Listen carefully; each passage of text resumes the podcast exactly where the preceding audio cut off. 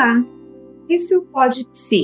Somos da Comissão de Psicologia Clínica do CRPPR e hoje conversaremos com as colegas Samanta e Mariana. Eu, Simone Freitas, psicóloga clínica especialista em psicoterapia no enfoque psicanalítico, docente e colaboradora da Comissão de Clínica do CRPPR. Nosso tema de hoje é a ansiedade. Ansiedade. Só de escutar essa palavra já deu uma falta de ar, uma acelerada na mente e uma palpitação no coração. Brincadeiras à parte, o Brasil é o país mais ansioso do mundo. De acordo com a Organização Mundial de Saúde, 9,3% da população brasileira sofre com algum tipo de transtorno de ansiedade. Pesquisas do último ano, 2019, mostraram que nas regiões sul e sudeste do país, esse índice já é de 19,9%. E com a pandemia, esses números só aumentaram. Mesmo que a ansiedade não seja a queixa principal, dificilmente as psicólogas e psicólogos clínicos não estejam lidando com essa demanda no consultório.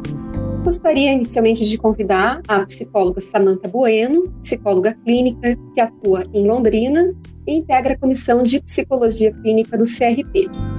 Samantha, nós vivemos um tempo marcado pelo imediatismo e pela exigência de resultados rápidos. Como você vê a partir da tua prática as pessoas entendem a ansiedade nesse contexto e como trabalhar com pacientes ou clientes ansiosos. Bom, vamos entender um pouquinho tudo isso que chamamos de ansiedade.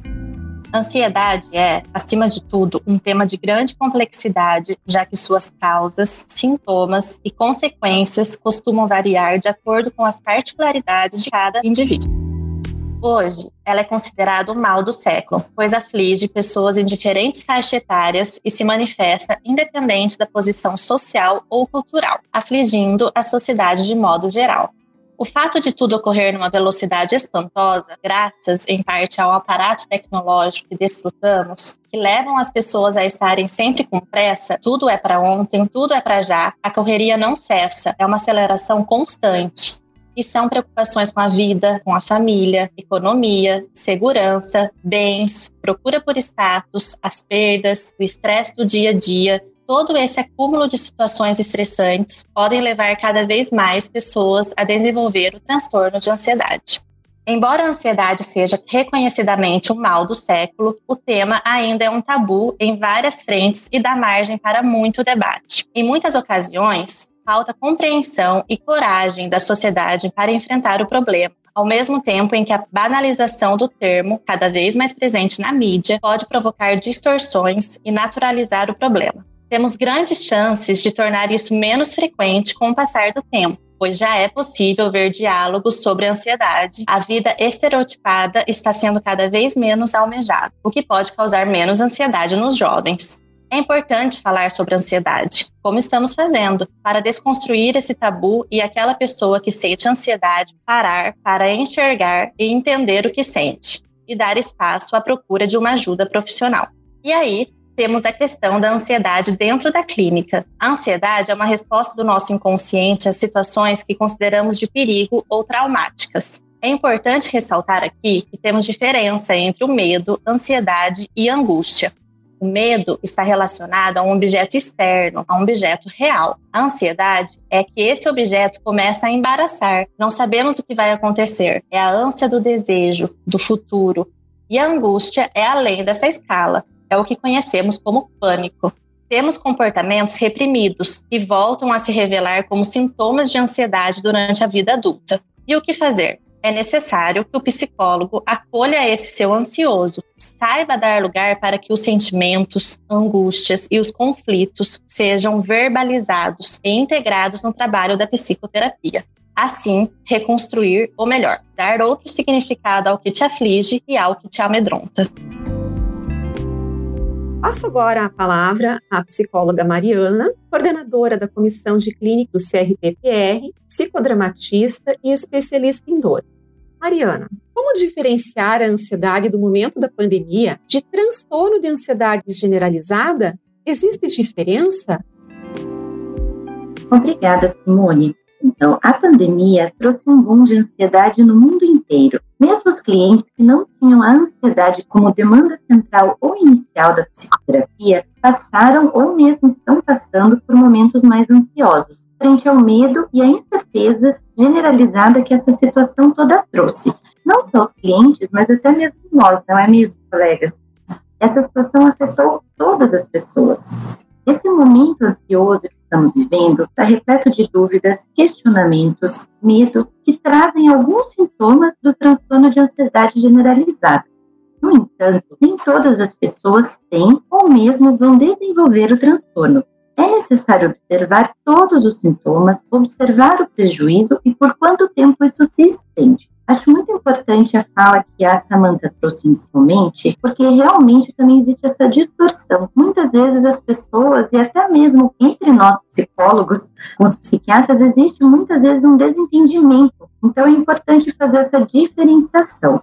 Basicamente, a ansiedade é uma preocupação exagerada sobre alguma atividade, evento ou pessoa, mas é exagerada mesmo. A pessoa se sente constantemente agitada, tem sensação de nervosismo e de tensão, às vezes até com sintomas gástricos, né? Tem gastrite, às vezes tem dor de barriga, mesmo não consegue ir no banheiro. Essa pessoa se cansa facilmente, tem dificuldades de concentração, é uma inquietação muito grande, se sente muito mais irritada do que estava ou que foi ao longo da vida, ou se irrita facilmente, muitas vezes acompanhada de tensão muscular de alterações no sono. Então, ou não consegue dormir, a insônia é uma grande queixa que acompanha a ansiedade, ou só quer dormir. E ela sente esses sintomas há pelo menos seis meses. Então, às vezes, quando você está agitado, não quer dizer que você é ansioso. E a gente precisa olhar com um olhar um pouco mais crítico, até para entender, porque realmente o imediatismo e o mundo que a gente vive hoje traz com que os clientes queiram melhorar ou respostas né, no tratamento são muito rápidas, querem falar um dia, fazer uma sessão e no outro não ter né, nenhuma queixa mais. Isso a gente já começa trabalhando. Eu acabo brincando muito com nossos clientes quando eles dizem que estão ansiosos, falo, opa, então já começa por aí. Né? Já vai disparar a ansiedade, porque a terapia não tem nem como você prever final de terapia. Então a gente começa a trabalhar com aquilo que é possível. E esse é o grande desafio desse momento, a gente entender que esse momento de incerteza que estamos vivendo ele acaba nos trazendo muito para o presente. Então a gente tem que aprender a viver no aqui e no agora, e isso está sendo um grande teste. Não só para a gente trabalhar com os clientes, mas nós mesmos também. Entender essa angústia que gera entre nós de não poder também dar nenhum tipo de resposta, porque é isso que esse momento está trazendo para nós. Então a gente tem que aprender a trabalhar com aquilo que é possível nesse momento. Samantha, podemos dizer que existem casos mais moderados e mais graves? Existem diferenças no tratamento? Existem algumas diferenças no quadro de ansiedade, como leve, moderada e grave. Para definir se o estado ansioso é normal ou patológico, deve-se avaliar a intensidade e frequência com que ocorre, a duração e a interferência com o desempenho social e profissional do indivíduo. Dessa forma, a ansiedade patológica se diferencia da ansiedade normal, pois paralisa o indivíduo, trazendo prejuízos e não permitindo uma preparação para lidar com situações ameaçadoras. A ansiedade patológica chamamos de transtorno de ansiedade onde há a presença de uma ansiedade acentuada que desempenha papel fundamental nos processos comportamentais e psíquicos do indivíduo, causando prejuízos em seu desempenho profissional ou acadêmico e nas relações sociais. Para ficar mais claro, eu trouxe alguns tipos de transtorno de ansiedade. Vamos lá. O primeiro é o transtorno do pânico. A principal característica de um ataque de pânico é a intensa sensação de medo e desconforto, seguida por alguns sintomas somáticos ou cognitivos, como palpitações, sudorese, tremores, náuseas, dentre outros. Temos também a fobia específica, que se caracteriza como medo excessivo e persistente de objetos e situações específicas. O objeto ou a situação fóbica são evitados ou suportados com intensa ansiedade ou sofrimento. Temos também a fobia social, que compreende um medo acentuado de situações sociais, e essa exposição à situação social provoca muita ansiedade. O quarto tipo de transtorno da ansiedade é o transtorno obsessivo compulsivo, mais conhecido como TOC. As obsessões são caracterizadas por pensamentos, impulsos ou imagens recorrentes e persistentes que são experimentados pelo indivíduo como intrusivos e inadequados, causando uma intensa ansiedade ou sofrimento. As compulsões são definidas por comportamentos repetitivos, por exemplo, lavar as mãos, rituais de verificação ou de organização, ou por atos mentais, como orar, contar ou repetir palavras mentalmente, até que o indivíduo se sente obrigado a realizar em resposta a uma obsessão. Temos também o transtorno de estresse pós-traumático, que é a exposição a um estressor traumático referente a uma experiência, a uma testemunha, ameaça de eventos que envolveram morte ou grave ferimento, ou qualquer outra ameaça à integridade física própria de familiares ou de pessoas próximas ao indivíduo. Quando exposto ao evento traumático, a pessoa desenvolve intenso medo, impotência ou horror, que é constantemente revivido por intensas recordações pelo sujeito.